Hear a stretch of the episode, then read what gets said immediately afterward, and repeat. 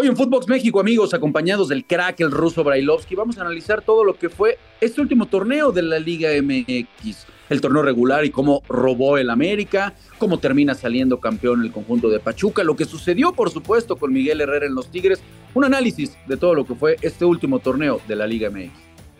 Footbox México, un podcast exclusivo de Footbox. Hola amigos de Footbox México, qué placer acompañarlos en un episodio más para platicar de un breve resumen, hacer un contexto en general de lo que fue este último torneo de la Liga MX y qué mejor que estar acompañado de mi amigo, del crack, del ídolo de Daniel el Rusito Brailovsky, amigo querido, ¿cómo estás? Rafita, ¿cómo va? Todo bien, todo, todo tranquilo aquí andamos, disfrutando. Me imagino que no vas a extrañar a Fer Ceballos hoy, hermano, ¿verdad? Nunca. O al pollo. ¡No, God! No para, para, nunca, nunca. No paraba al segundo sí, al, primero nunca en la vida, nunca en la vida. Nunca en la vida, nunca, nunca, nunca. Olvídate, Rafa, no, no, no lo voy a extrañar, no, para nada. Es que es, bravo. ¿Cómo estás, mi querido Ruso? Bien, Rafita, todo, todo tranquilo, todo en orden, todo bien, todo bien. Espero que vos también y que la gente ande muy bien también. Todo bien, todo bien. ¿Qué te, pareció el, torneo, Ruso? A ver, platicar. Digo, que, que todo el mundo, a ver, me digan lo que me digan. Todo el mundo creo que esperábamos la final América-Pachuca. Es, esa era la final, después del gran torneo que se avienta el América, lo que hizo Fernando Ortiz, la manera en la que jugó, ya lo queríamos, ya lo comparábamos con, con un América histórico, ruso, lo poníamos a la altura del de, del de Ben Hacker, ¿no? De cómo jugaba y demás. Al final se nos terminó cayendo en el momento más importante con un Toluca que Toluca pues ni apareció en la final y, creo que todos nos quedamos con las ganas, ¿no? De poder presenciar. Yo creo que los que fueron los dos equipos pues eh, más regulares o mejores del torneo, ¿no? América robando, por supuesto, pero un escaloncito abajo Pachuca que ya venía de perder una final contra el equipo de Atlas, ¿no?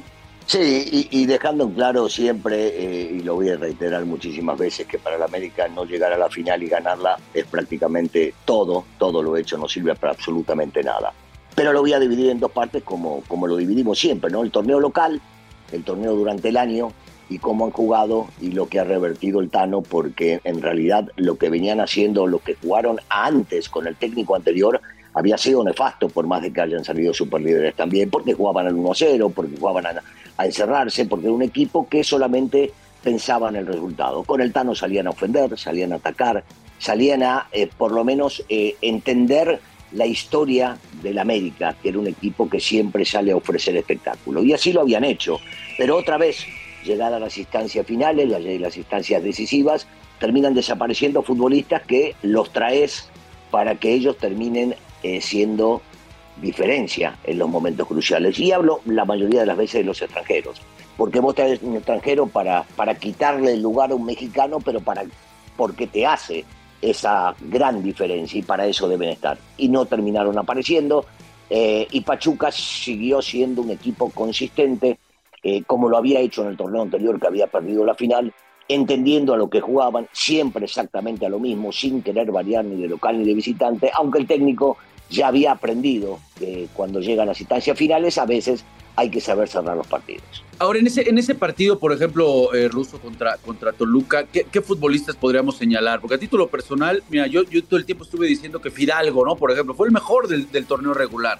El tipo movía los hilos de la América en el medio campo, pero no pasó nada en la liguilla. Ajá. ¿No? Por, mencionar alguno. Es que, es que, no, pero somos, somos pocos, Rafa, los que se atreven a decir ese tipo de cosas y a veces, porque jugamos al fútbol, algunos futbolistas se ofenden cuando lo decimos, pero es real. A ver, Fidalgo durante el torneo jugó bien. Fidalgo se hizo cargo de lo que tenía que hacerse cargo durante el torneo. Pero ya no es eh, la primera liguilla que juega. Y cada vez que le toca jugar una liguilla, el tipo no aparece en los momentos importantes. Y me van a salir diciendo que toca la pelota, que es el que más eh, eh, recibe, que es el que más se mueve, que no para de correr. Hermano, si vos durante el torneo apareces sirviendo pases de gol y haciendo goles y siendo un tipo incisivo, tenés que hacerlo en las finales. Y en las finales se hace mucho más fácil agarrar y tocar la pelota para atrás y no llegar a aparecer. Ese es uno de los puntos sumamente importantes y los cuales le, afectaron, por supuesto, a la América. Pero, pero la, gente, la gente se termina ofendiendo cuando vos agarrás y hablas de eso y no, pero es un gran jugador, no, pero hizo bien las cosas. Hermano, en el América no sirve hacer bien las cosas en el torneo local la tenés que hacer en las finales y te hablaría de la historia del América con, con grandes futbolistas que lo han hecho en todas las épocas. Cuando la América le salió, le tocó salir campeón en cualquier época, siempre aparecían los jugadores extranjeros que los traías para eso. Y en este caso, no podemos decir lo mismo del chico español. yo, yo estoy de acuerdo con lo de Fidalgo. También en esa canasta, Ruso, si me lo permites, sumaría Diego Valdés, que creo que el, chileno, a ver, nadie duda de su capacidad, pero volvemos a lo mismo. En los momentos importantes es en donde debe de aparecer y, quedó a deber, quedó a deber eh, eh, Dieguito Valdés. Lo mismo que ahí podemos ir viendo, ¿eh? Roger Martínez, creo que es, a ver, la calidad que tiene, pero la da cuentagotas en el equipo de, en el equipo de América. a Viñas lo siguen aguantando. Ruso, yo quisiera saber cuando tú dirigías al América, un extranjero que estuviera y, te marcara un gol por torneo, si te iban a permitir que lo siguieras teniendo, automáticamente tenía que llegar otro. O sea, la, exigencia también de repente en ese sentido, ¿no crees que ha bajado? Ha bajado, sí, sí, claro que ha bajado, claro que ha bajado, porque bien lo decías, eh, hablando de calidad, sí, nosotros podemos hablar de calidad perdón, y la mayoría de los futbolistas que acabas de mencionar tienen calidad, pero la calidad la deben mostrar en los momentos importantes, que son estos. Eh, de Viñas se hablaría menos, porque Viñas no le dio, no, no tuvo tanta oportunidad como lo tuvieron los demás, y entonces habría que probarlo jugando una liguilla completa a ver si rinde o no rinde. Pero lo de Roger está visto, y está visto hace muchísimo tiempo. Y, no funciona en los momentos importantes. Lo del chileno, que a mí también me parece un gran jugador, no ha aparecido cuando tenía que aparecer en este tipo de partidos que son los determinantes. Y vos lo traes para eso, para que traigan en este momento algo distinto, algo diferente. Y los nombres, digo, es imposible no compartir contigo con cada uno de los nombres que acaba de decir Rafa, porque es real, porque es así, porque no han rendido, porque no han funcionado y porque no le llevan a la América hasta donde lo deben llevar. El americanismo puede llegar a estar contento durante el torneo, puede estar feliz durante el torneo, este, y se pueden ir con la cabeza eh, eh, alta, pero, pero la realidad es que el americanismo quiere títulos y el americanismo quiere algo diferente, sobre todo de los jugadores distintos durante el torneo, y esto no lo ha recibido. Eh, ¿En dónde te parece? Porque yo creo que todos estamos de acuerdo, Ruso, que el, Tan Ortiz sí o sí se ganó la, la continuidad, el tipo ha hecho las cosas fantásticas. ¿En dónde te parece que podríamos ver que el América se tuviera que reforzar o podemos ver ciertos movimientos? Mira, yo, yo estoy convencido de que tienen que moverse este, en la cuestión de, otro delantero, porque Henry, sin ser extranjero, ha sido los mejores porque tuvo un semestre bárbaro y por eso se ganó la titularidad también en la selección nacional. Eh, me parece que Henry lo ha hecho muy bien. Y si no le van a dar el juego que le tienen que llegar a dar a Viñas, entonces buscar otro centro delantero, alguien que sea más matón y que pueda llegar a estar ahí un armador, alguien que sí aparezca en los momentos difíciles, en los momentos importantes, porque como bien decías, el chileno no apareció, también habíamos dicho los dos que no aparecía Fidalgo, y entonces buscarle por ese lado, porque si vos armás una mitad de la cancha, a mí me parece que Richard es un gran jugador para la mitad de la cancha, no le podés pedir más de lo que él tiene en la mitad de la cancha, porque eso es lo que te puede llegar a dar. Y en una de esas buscar este, alguien más para competir en la zona baja, ya sea de central o de lateral para que se pelee por un puesto más, para que no esté tan seguro el que juega en esa posición. Siempre es bueno traer a la América gente competitiva que te pueda llegar a dar un poquito más de aire para ver contra quién peleas. Te quiero invitar y recordar que puedes entrar a, a registrarte a caliente.mx. Ahora, regístrate y recibe mil pesos de regalo para que empieces a apostar en vivo caliente.mx. Más acción, más diversión. Bueno, pues esa es la historia del torneo, la historia del América, que bueno, al final la verdad termina decepcionando por esa liguilla, el campeón Pachuca, y, entre otros matices para hablar de este torneo, mi querido Ruso, eh, señalaría lo de, lo de Miguel Herrera, ¿no? ¿Cómo catalogamos esto de Miguel Herrera? Pues, al final yo creo que eh, todos sabemos de la gran capacidad, pero a Miguel Herrera se le llevó para ganar campeonatos a Tigres, para que el equipo jugara diferente y al final pues eh, termina saliendo, no sé si por la declaración de llamarles viejitos, aunque no dijo ninguna mentira, posiblemente no era, no era el momento indicado para, para externarlo así, pero pues hay que decirlo con todas sus letras. Eh, Miguel Herrera al final esperábamos mucho más en Tigres y termina fracasando, al igual que el fracaso del Guadalajara, que bueno, en este torneo ya terminan cambiando de ritmo, se termina yendo, yendo Peláez. Y lo del Rey Midas, lo del Rey Midas también, que, yo esperaba mucho más en la liguilla, lo termina dejando eh, Pachuca, pero me parece que este equipo de Monterrey pues va a seguir sobre su proyecto, ¿no? ¿Cómo ves estos tres? Sí, bueno, eh, por supuesto, por supuesto que lo de Miguel eh, se esperaba muchísimo más y yo creo que lo de esta, este coincido en eso. más afuera sus declaraciones que lo que pudo llegar a ser. Las sus declaraciones son, son reales, este, son muy duras, pero son reales. Pero Miguel también quedó a deber porque el equipo no ofreció, eh, por lo menos dentro de lo que tenía el plantel, y fue algo parecido a lo que pasaba con el Tuca, ¿no? Que se le pedía, se le pedía mucho más.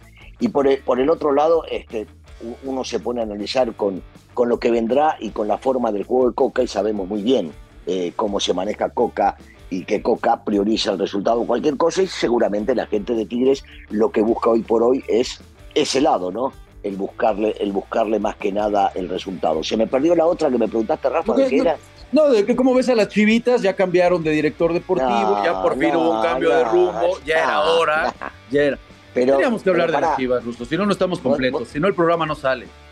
Pero ¿sabés por qué lo trajeron? Para, para, para ah, un escalón más, es lo que buscan, ¿eh? no entrar, o sea, pasar, pasar el repechaje.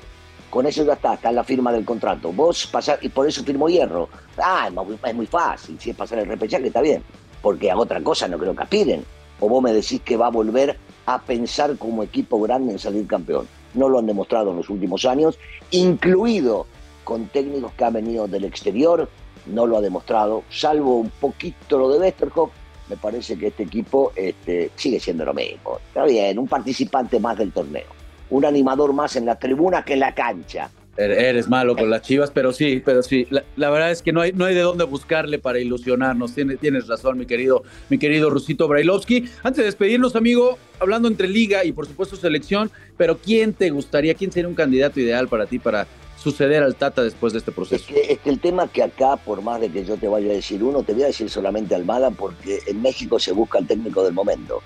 Eh, no, no, no, siempre el técnico del momento, no es que tenga que ver con el fútbol que buscan o que más le conviene a los futbolistas de la selección mexicana. Se busca el técnico del momento, se hablaba mucho de Almada, yo no creo que Pachuca lo vaya a dejar ir, aunque en una de esas hay algún arreglo, quién sabe si se puede llegar a combinar o no ese arreglo. Este, eh, yo, buscaría a alguien que trabaje con jóvenes porque ya no va a haber, no va a haber el tema de la calificación y esto puede llegar a ser muy positivo para este mismo torneo que se va a venir, el torneo mundial que se va a jugar en México, Canadá y Estados Unidos, y para la continuidad, ojalá. Pues ahí está el mismo Miguel Herrera levantando la mano, está Nacho Ambriz, vamos a ver qué, qué termina sucediendo. sí.